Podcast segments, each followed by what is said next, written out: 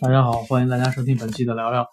呃，今天看到一个消息，关于那个英特尔将把这个中兴的所有的中兴公司啊，中兴通讯公司的这个所有的相关的这个单子，要禁售一到七年吧。这个时间是够长。然后看了一下这个新闻的里面解介绍啊，解释，呃，中兴通讯差不多所有核心的框架的芯片，还有用的那个。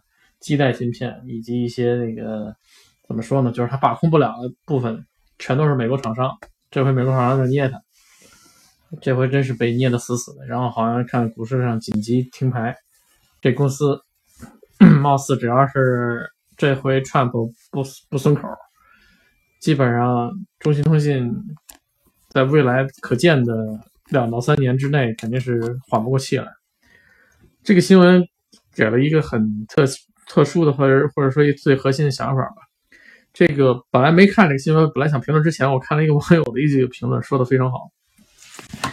他说：“这个看一下这段文字啊，他说的什么？潮水退去才知道谁是光着屁股，泡沫戳破才知道某集团只有房地产，还有坟地产。这个就再明显不过了，就是说。”中国跟美国貌似关系好的时候，美国不捏你的时候，啥事儿没有。当你依赖它太多，尤其是你核心的高科技产业，当然也大家也知道，这个美国跟中国出口这个贸易逆差，这个里面大部分就中国出口是低端产品，中端产品都比较少，也不算太多，大部分都低端产品。低端产品就鞋子袜子这些乱七八糟东西。然后现在美国真拿这事儿说事儿的时候，一捏中国的确也受损失很严重，而且这个。关于芯片的自主权、自主研发这个事情，其实很多很多年前，明白的人都已经提出来了。就不说这个了，就说很早以前，像柳传志同志，对吧？柳传志同志在的时候，一直说技工贸嘛，就是买买买卖，然后传吧一下。当时倪光南院士就专门指出了他这个问题，为这个事儿还跟他闹得在联想分家了。倪光南院士当时就说，一定要做自主的那种，呃，不光是操作系统。还有这个自主的这个芯片系统，因为他当时他是那个站的那个角度和那个能力眼光看的是足够长远，他不会被这个现在就是只是像柳传志说的“技工贸能挣俩钱就行了”。他看到的是这个公司或者你这个企业真正老美能崛起，或者说老美的在新经济或者说新科技、新新技术领域能崛起的这个核心的能力在什么地方，不是在于赚两个钱的问题，而是基础。也就是你的这个教育的基础也好，还有这个核心的研发技术的基础也好，这个东西才是真正的东西。所以说，他当时说提出自主的这个操作系统也好，自主的芯片也好，这想我想应该是是最早的一波人里面提的。倪光南应该算其一吧。后来陆续陆续像中兴啊这什么，我不是说中兴通信啊，中国芯这些东西慢慢真正的出来了，慢慢开始有点起色了。包括有海外回来的这个团队，这中国人的团队回来了，把这个事情慢慢做起来。但究其根本，这个东西并没有受到国家战略层面的重视。这也跟前几年这个太急功近利、太想捞着钱、捞外汇，然后像联想这种典型的一种失败企业，就纯粹是想通过并购来获得。其实并购并不代表你真的能获得对方的技术，搞不好你还成了个大骚包去给人扛债去了。真正的并购是应该说是你掌握了人家核心的东西，这一点当然应该好好学习学习小日本。小日本在这方面弄得还是比较不错的，但是呢，弄来弄去也没弄过美国，因为美国捏他当初那个广场协议捏他的时候也是捏的捏的他死死的。所以说这个东西，呃，就跟两弹一星一样的道理，你所有的这个核国家的核心的这个这个能力，绝对不可能是通过收购。花钱能解决的事儿，如果这事儿真是拿花钱就能解决的事儿，那就不是事儿。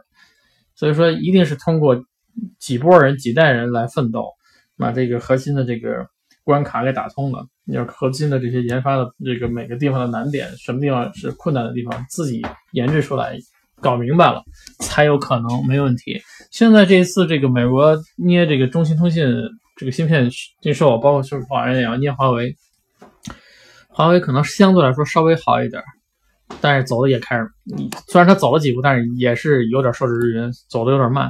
但是目前看，这中兴通信算是要要黄，看着目前的样子，只要他这个两两三个月里面他不能把这个事儿解决，但即便解决了，这个公司也已经给别的其他的公司或者敲了一个敲了一个丧钟吧。我觉得很多人说是敲警钟，敲了个丧钟。只要你这么干，基本就是丧钟。什么意思呢？只要你把你自己的核心的命根子，就相当于你脱了裤衩。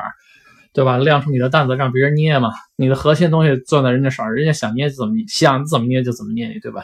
你上面长得再孔武有力，你是一个能打一个人一顶十的那么打都没问题。